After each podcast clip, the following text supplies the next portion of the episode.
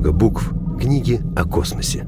Читайте фантастику. Хотите разобраться в современной космической научно-поп-литературе? Тогда слушайте подкаст «Много букв» с Михаилом Котовым.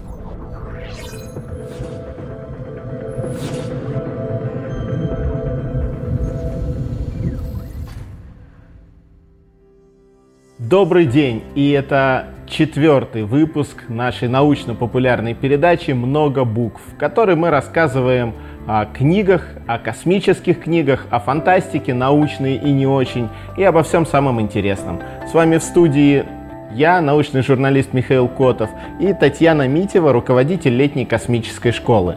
И к сегодняшнему выпуску мы подобрали еще несколько самых интересных книг, которые мы рекомендуем прочитать и о которых нам хочется поговорить.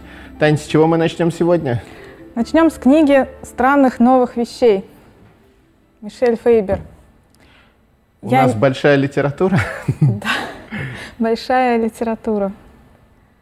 На самом деле эту книгу можно смело отнести к хорошей, качественной литературе. Это не просто фантастический роман, это э, емкий, многоплановый роман. Там достаточно много отдельных сюжетных линий, конфликтов, э, интересных идей расписано. И об этой книге очень сложно говорить, потому что читателю должно быть очень интересно узнать, э, чем же все заканчивается, разгадать главную загадку этой книги. И если мы сейчас э, все расскажем, то читателю будет неинтересно, поэтому ну, будем да, очень аккуратно Постараемся без спойлеров, постараемся как можно обтекаемее и не рассказывать о главных, э, самых интересных перипетиях сюжета. Ну, вообще нужно сказать, да, что Мишель Фейбер — это автор не фантаст, в принципе, ну, то есть до сих пор бытует мнение, что фантастика это какой-то своеобразный, а иногда и чуть пониже сорт литературы. А здесь вот прям человек, который пришел из большой литературы, у него есть произведения, которые стали и кинобестселлерами, «Побудь в моей шкуре», и «Багровый лепесток», «Белый лепесток», ну, то есть это автор с именем, автор, который делает большую литературу, и вот он решил обратиться к фантастике. Ну, потому что на самом деле, кроме как научной фантастики, это вряд ли можно еще как-то назвать. Фантастика бывает э, разной. Бывают э, книги, где фокус именно в том, чтобы рассказать о каких-то там, новых, не знаю, достижениях технических или о фантастическом сюжете. А тут скорее фантастика — это фон, э, и на нем, вот как бы в, в сюжете фантастическом, в рамках него развиваются на самом деле обычные земные сюжеты, скажем так, а, об отношениях между людьми, о том, куда движется наш мир в целом, что с ним будет, какие ну, перспективы. Да. Чтобы не э, спойлить, я попробую очень-очень аккуратно о сюжете. Э, соль сюжета в том, что протагонист, главный герой, он священник, и он летит с миссией, его выбрали на планету Оазис, которую открыли совсем недавно. Планета пригодна для жизни, и ее потихонечку занимается, ну, не сказать терраформированием, но подготовкой к жизни э, на этой планете. Там есть небольшое количество определенных экспедиций. И, соответственно, главный герой по э, правилам э, контракта, по тому, как с ним договорились, он оставляет свою жену на земле, любимую жену и кота, и улетает на оазис. Причем автору вот действительно э, все технические подробности вообще не интересны. Как они летят на эту планету, почему они туда летят, долго ли, коротко ли. Вот далеко и далеко есть она и есть. И планета, самое интересное, что планета Оазис обитаема, на ней есть местные жители, инопланетяне, и, собственно, его роль как священника во многом и заключается в том, что это инопланетяне попросили, что он им нужен. Да, самое интересное это то, что изначально он не знает, он думает, что он первый священник, который отправляется в качестве миссионера на эту планету, но когда он прилетает, выясняется, что сами местные жители этой планеты попросили, и это было категорическим условием сотрудничества, чтобы э, его прислали, этого священника прислали на эту планету. И вот дальше мы уже рассказать с одной стороны не можем, а с другой стороны нужно сказать, что эта книга, вот для меня, она очень глубоко религиозная. Это книга о поиске своей веры, о поиске себя внутри веры. Но при всем при этом мне было ее чрезвычайно, я не религиозный человек, но мне ее было очень интересно читать, потому что там именно вот сам процесс поиска, то, то на что человек пытается опираться в своей жизни, то, на что он пытается именно вот опереться для того, чтобы сделать следующий шаг, очень хорошо автором расписывается, что он при этом думает, что он ощущает. И я сначала боялся, что то, что главный герой миссионер, священник, мне его склад мыслей и то, как он думает, будет совсем не близок. А оказалось, э, что нет, э, что он очень интересно мыслит, и за ним очень интересно следить. А, да, и я бы еще, наверное, добавила, что Автор, в отличие от многих других произведений, где у автора есть собственный голос или есть возможность с точки зрения разных персонажей посмотреть на развитие сюжета, вот в этой конкретной книге мы все, что происходит, видим только глазами одного главного героя, через его мировосприятие, через его искажение восприятия, через его эмоции, и никаких других источников информации у нас нет. Соответственно, э, автор, он как бы не навязывает свою позицию. То есть э, автор обозначивает несколько идей, конфликтов и предлагает самим читателям либо соглашаться, либо не соглашаться, иметь свое мнение. Голос автора практически не слышно. Есть только э, главный герой, и заведомо понятно, что его восприятие отличается от восприятия автора, скажем так. Оно искажено по отношению к реальности. Слушай, вот да, мне кажется, что это тот самый случай. Есть такой термин, обозначающий определенные виды произведений, ненадежный рассказчик. Это когда мы следим за сюжетом чьими-то глазами, мы не всегда знаем, честен ли с нами этот человек, когда описывает. Все началось вообще еще с Агаты Кристи, которая умудрилась написать детектив, в котором убийцей был, собственно, главный герой, тот, чьими глазами мы все это следим. И с тех пор ненадежный рассказчик используется достаточно часто. То есть ты на самом деле не знаешь, было ли все именно так, или это определенное искажение э, именно вот этого персонажа. И на самом деле здесь мне иногда казалось, что автор сознательно использует этот прием, и ты не всегда можешь сказать, в самом ли деле все так хорошо или так плохо, потому что та информация, которая поступает тебе от главного героя, не всегда понятно, верить ей или нет. Да, так и есть. Э, и мне кажется, мы, ну, чтобы не спойлерить, мы можем, наверное, сказать, на что можно обратить внимание, когда читаешь, потому что, когда я читала второй раз эту книгу, э, я уже совершенно по-другому смотрела на многие вещи. Первый раз читаешь, не знаешь, чем закончится, хочется побыстрее узнать, чем закончится, и на детали не обращаешь внимания. Второй раз уже понимаешь, что с самых первых страниц э, обозначаются какие-то моменты, которые потом важны для понимания всей книги. И вот э, один из этих моментов, например, то, каким образом э, корпорация ЮСИК, которая занимается освоением этой новой планеты, отбирает э, людей, которые смогут полететь. То есть это длительные, почти годовые тесты, собеседования, анкетирование, отборы, в основном психологические. И только определенный профиль людей подходит для того, чтобы поехать, ну, отправиться на эту планету работать. И по ходу развития сюжета только четыре персонажа, которые присутствуют на планете Оазис, отличаются от этого профиля. Это, собственно, главный герой, Грейнджер, э, и два предыдущих, э, там, священник, который был до э, Питера, и лингвист. Это четыре человека, которые не подходят под отобранный профиль и которые в итоге испытывают определенный дискомфорт нахождения на этой планете. Ну и, и потом вот, станет понятно, почему так да, произошло. Но интересно, почему сама корпорация отбирает таких людей и вообще отношение корпорации к вопросам освоения этой планеты.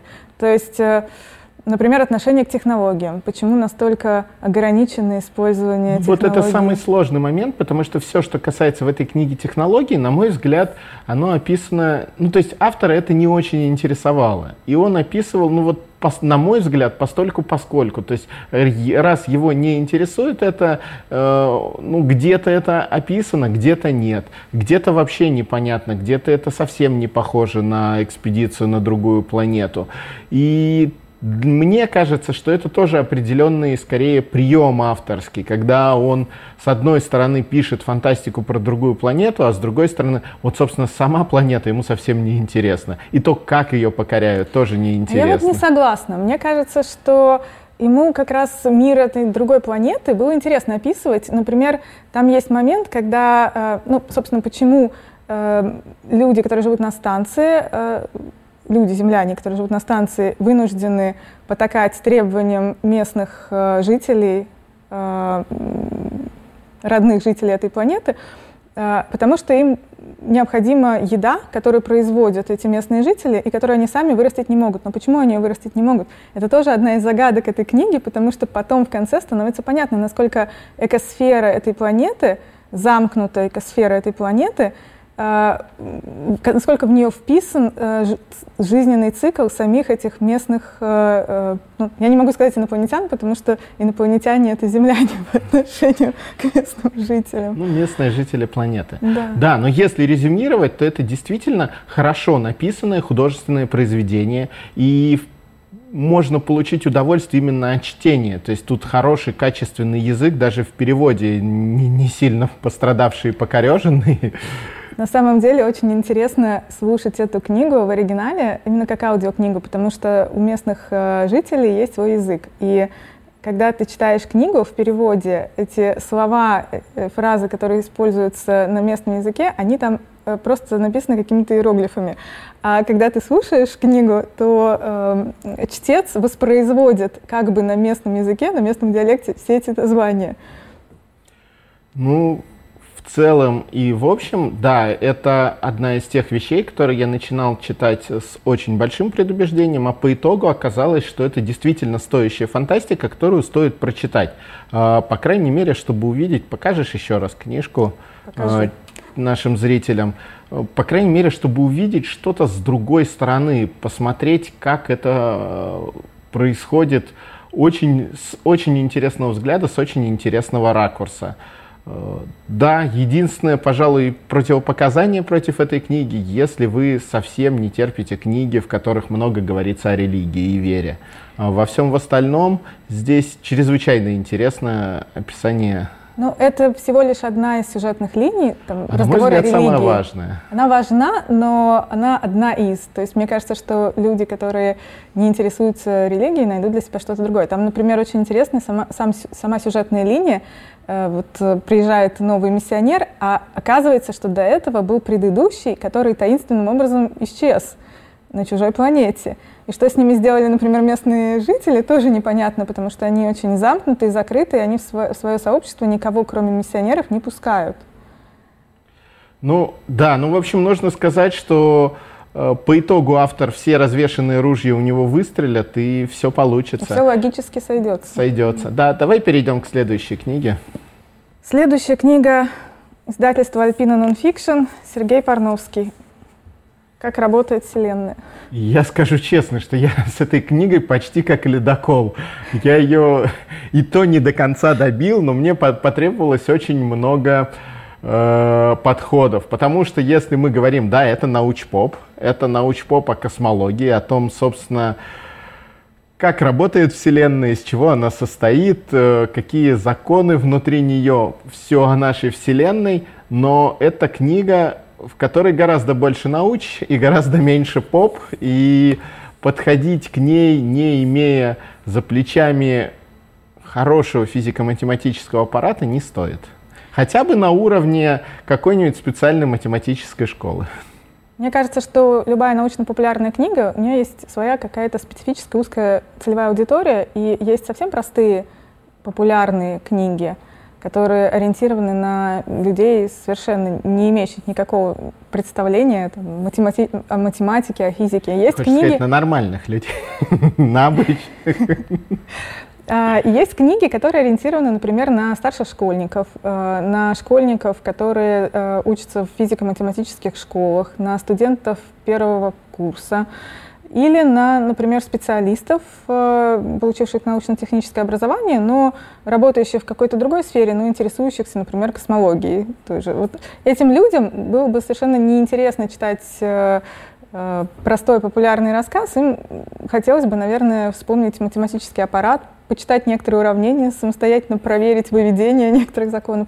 Но вот ты сказал, что ты не дочитал эту книгу. На самом деле самое сложное с точки зрения применения именно уравнений, там, математики и так далее, это вторая глава.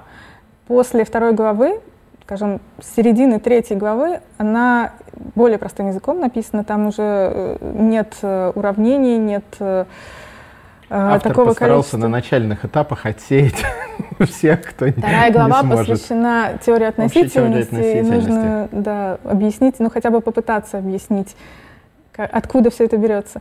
Помнишь великий закон, что если в книге есть хотя бы одна формула, количество дочитавших до конца уменьшается вдвое?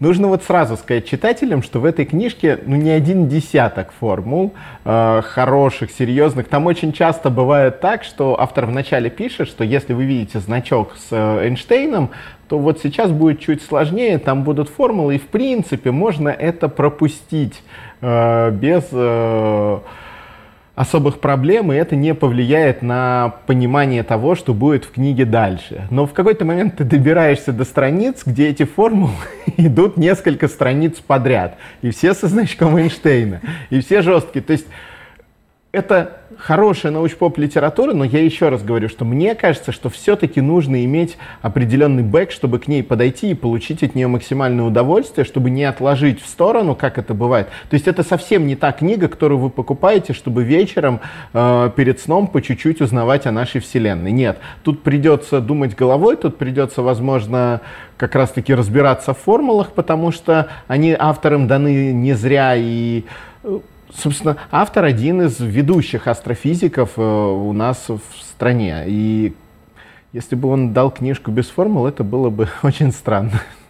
Мне кажется еще, что, возможно, была какая-то редакторская правка, и э, поэтому не всегда понятно, э, не всегда понятен переход э, мысли автора от э, одного утверждения к следующему. То есть вот эта логическая связка, мостик, э, он вырезан.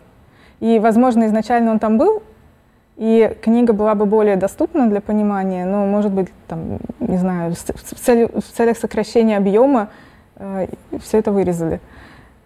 Действительно, есть, например, такие моменты, когда автор дает схему, и понятно, что схема — это некая визуализация, которая должна помогать пониманию этих утверждений, да, а и... она немножко запутана. А про нее ни слова не сказано. То есть не сказано, как, как ей с ней работать, как ее понимать. Вот там, тот же там световой конус, да. То есть световой, световой конус, конус это вообще очень прям... хорошая, четкая визуализация. То есть ее можно использовать, с ней можно работать, с ней можно сидеть, разбираться и самому выводить, э, там, тоже переходить от одной мысли к другой. Надо понимать, как с ней работать.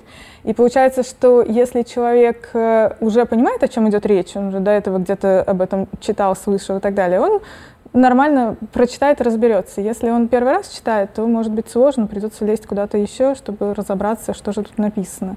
Но с другой стороны, у этой книги есть э, такой плюс, как лично для меня. Там иногда появляется информация, которой не было ни в одной другой книге, которую я читала именно научно-популярной по космологии. Внезапно с другого ракурса заходит э, автор, и ты понимаешь, что вот это я вижу первый раз. Я, в принципе, немало книг на эту тему прочитала. Так что любителям подобной литературы, может быть, будет интересно ее прочитать. Это не повторение одной и той же информации, которая рассказывается из одной книги в другую, это что-то новое.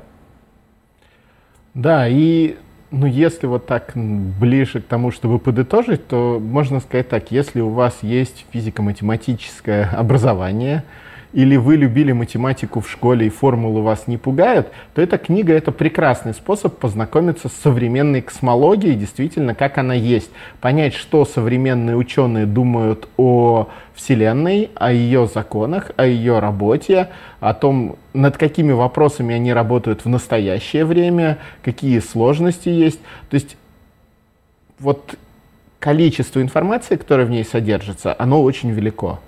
То есть она не пустая абсолютно, она все, вся наполнена, набита информацией по максимуму. Но для того, чтобы ее оттуда вытащить, требуются определенные знания и желательно опыт. Возможно, так, согласна. Переходим к следующей? Да, давай переходим к следующей. А, следующая книга это у нас наша любимая рубрика, когда мы достаем что-то из пыльных рюкзачков, пыльных сундучков, то, что мы читали в школе, то, что мы читали в университете, но любим до сих пор и считаем, что самое пришло самое время это перечитать. Это можно ли назвать это космооперой? Пожалуй. Да. Пожалуй, можно. Это космоопера Дэна Симмонса, э, одного из очень известных фантастов. Самое смешное, что не так давно все вновь заговорили о Дэнни Симмонсе, когда вышел сериал э, «Террор», э, про экспедицию полярную, и, это мистический сериал, и книга его это мистическая, но Дэн Симмонс писал и очень твердую научную фантастику, и вот «Гиперион» и «Падение Гипериона» — это на мой взгляд, одна из тех книг, которые стоит прочитать вот обязательно, если вы любите фантастику. Вообще этих книг четыре. Изначально мы договорились рассказывать именно о Гиперионе, о первой книге, но поскольку она обрывается на, на середине, и вы никогда не узнаете, что случилось с главными героями, если не прочитаете хотя бы вторую книгу, мы решили уже ну, взять вот с собой на... падение Гипериона тоже. Мы в прошлой передаче обсуждали как раз, наверное, это часто будет, если говорить о фантастике, о том, когда книга обрывается. На мой взгляд, Гиперион обрывается очень классно и очень здорово. Да. Это как раз тот самый случай, что с одной стороны тебе очень хочется узнать, что случилось с героями дальше, а с другой стороны тут есть определенный водораздел. Истории рассказаны, ставки сделаны, и становится понятно, что, по крайней мере, что произошло и куда дальше все это будет двигаться. Да, в Гиперионе, э, Гиперион это сборник нескольких коротких повестей.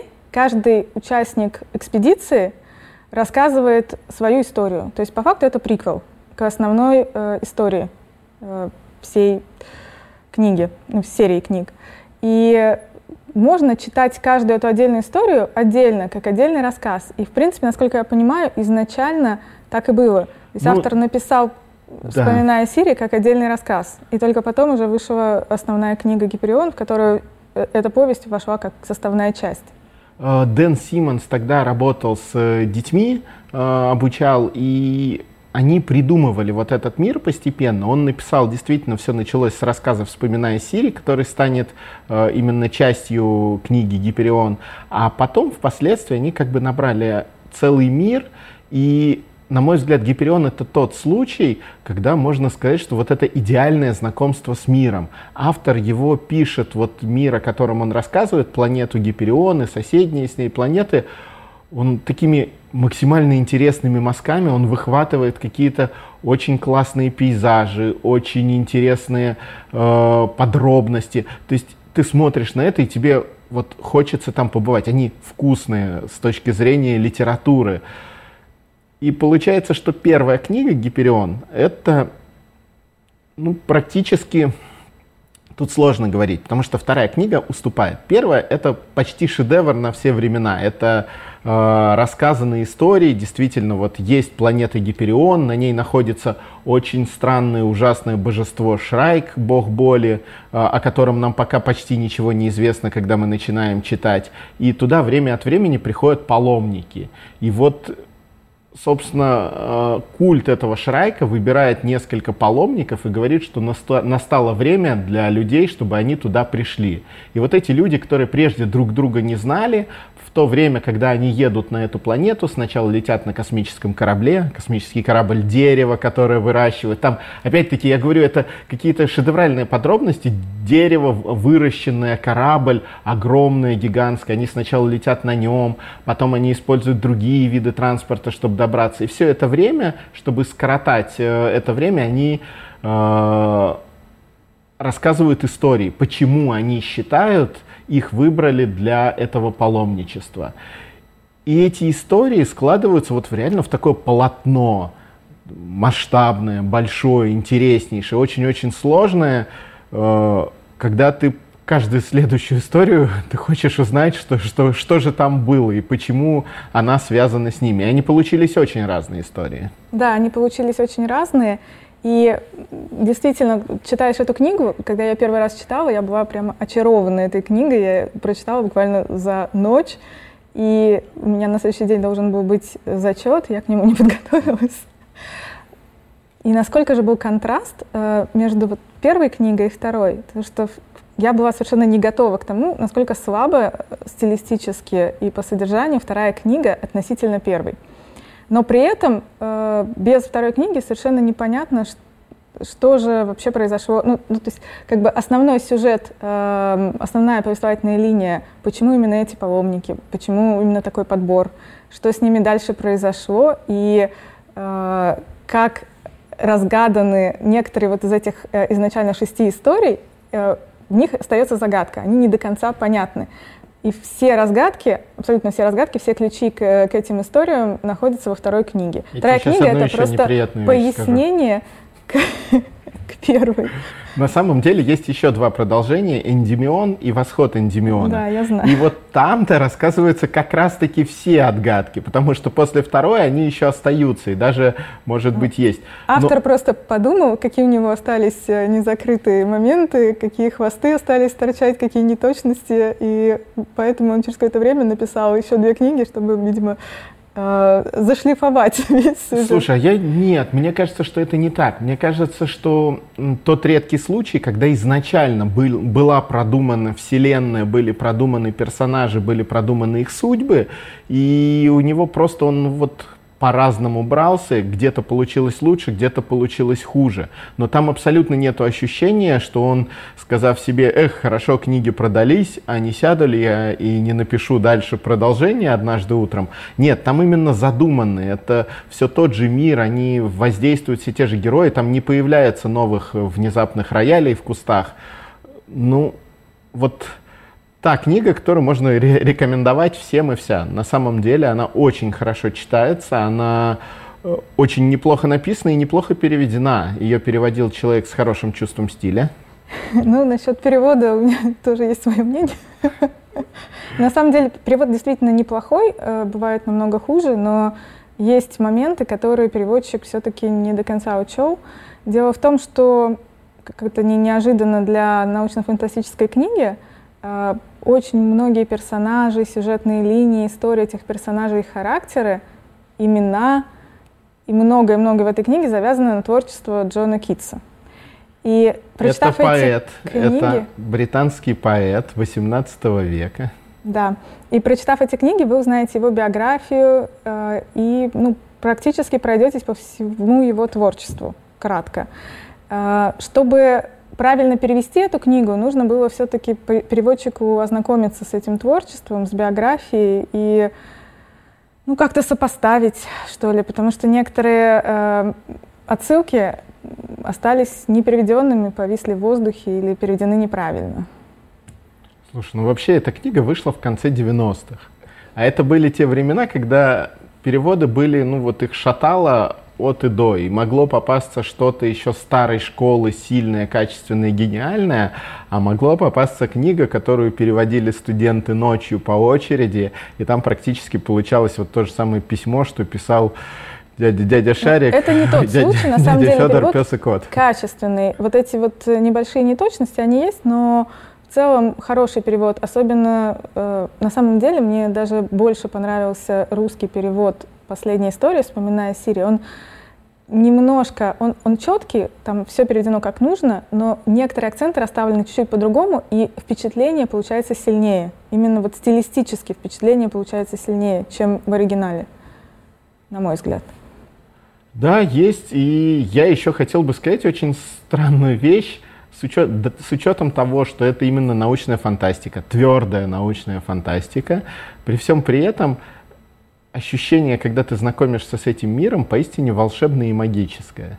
То есть вот мир Гипериона для меня именно вот он наполнен каким-то волшебством. Там огромные фибропластовые плантации, там гигантские воздушные дирижабли, деревья которые Тесла. Да, деревья, из которых бьют молнии, деревья Тесла огромные. И при этом все это вот чрезвычайно естественно. Есть вот ощущение, что если бы этот мир существовал, то он такой бы вот точно и был. Сам Шрайк, э, страшный, ужасный, состоящий из лезвий, то, как его автор описывает – И как он плохо нарисован на обложке. Да, он совершенно не похож на, на себя. Да, это огромный, более чем шестиметровый э, антропоморфный робот, состоящий из лезвий. Он даже, ну, не совсем робот, это скорее такое существо. И здесь вот, э, ну, кто-то, кто-то похожий на ящерку. А какая история твоя любимая из шести? Вот сейчас перечитав, а все равно самая моя любимая — это человек, который искал, искал Бога. Это первая история священника про дерево Тесла, про племя, затерянное в горах. И я до сих пор помню вот это ощущение. Я эту книжку взял в библиотеке. Э, я ехал домой, я тогда учился в Санкт-Петербурге, а ездил домой в области. Я ехал домой в электричке, и я помню, как, как меня это зацепило. Я практически, практически проехал свою остановку. Я очень люблю, вспоминая Сири, конечно, и ну и первый, и второй раз это моя любимая история, но во второй раз я еще обратила внимание на историю Мартина Селена. А, первый раз я ее как-то не заметила, а вот сейчас, прочитав заново, я поняла, что там очень много интересных моментов рассказано именно про процесс творчества что такое литература, что такое литературное творчество, слова, как подбирать их, в чем аспекты подбора правильных, истинных слов, настоящее творчество, чем оно отличается от э, графомании.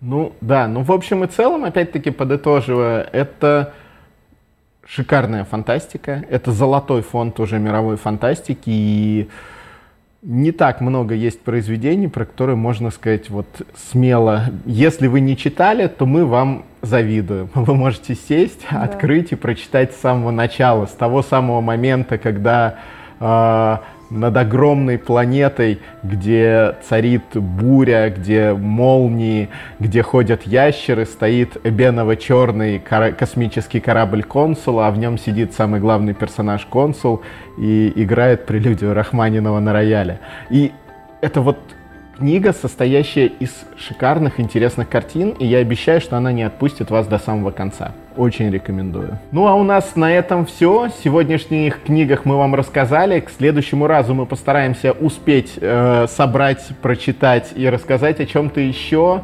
Читайте больше, читайте вместе с нами, читайте фантастику.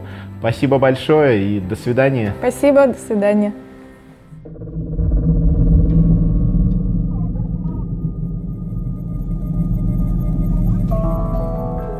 Вы слушали подкаст «Много букв». Больше интересного смотрите на канале Роскосмос ТВ.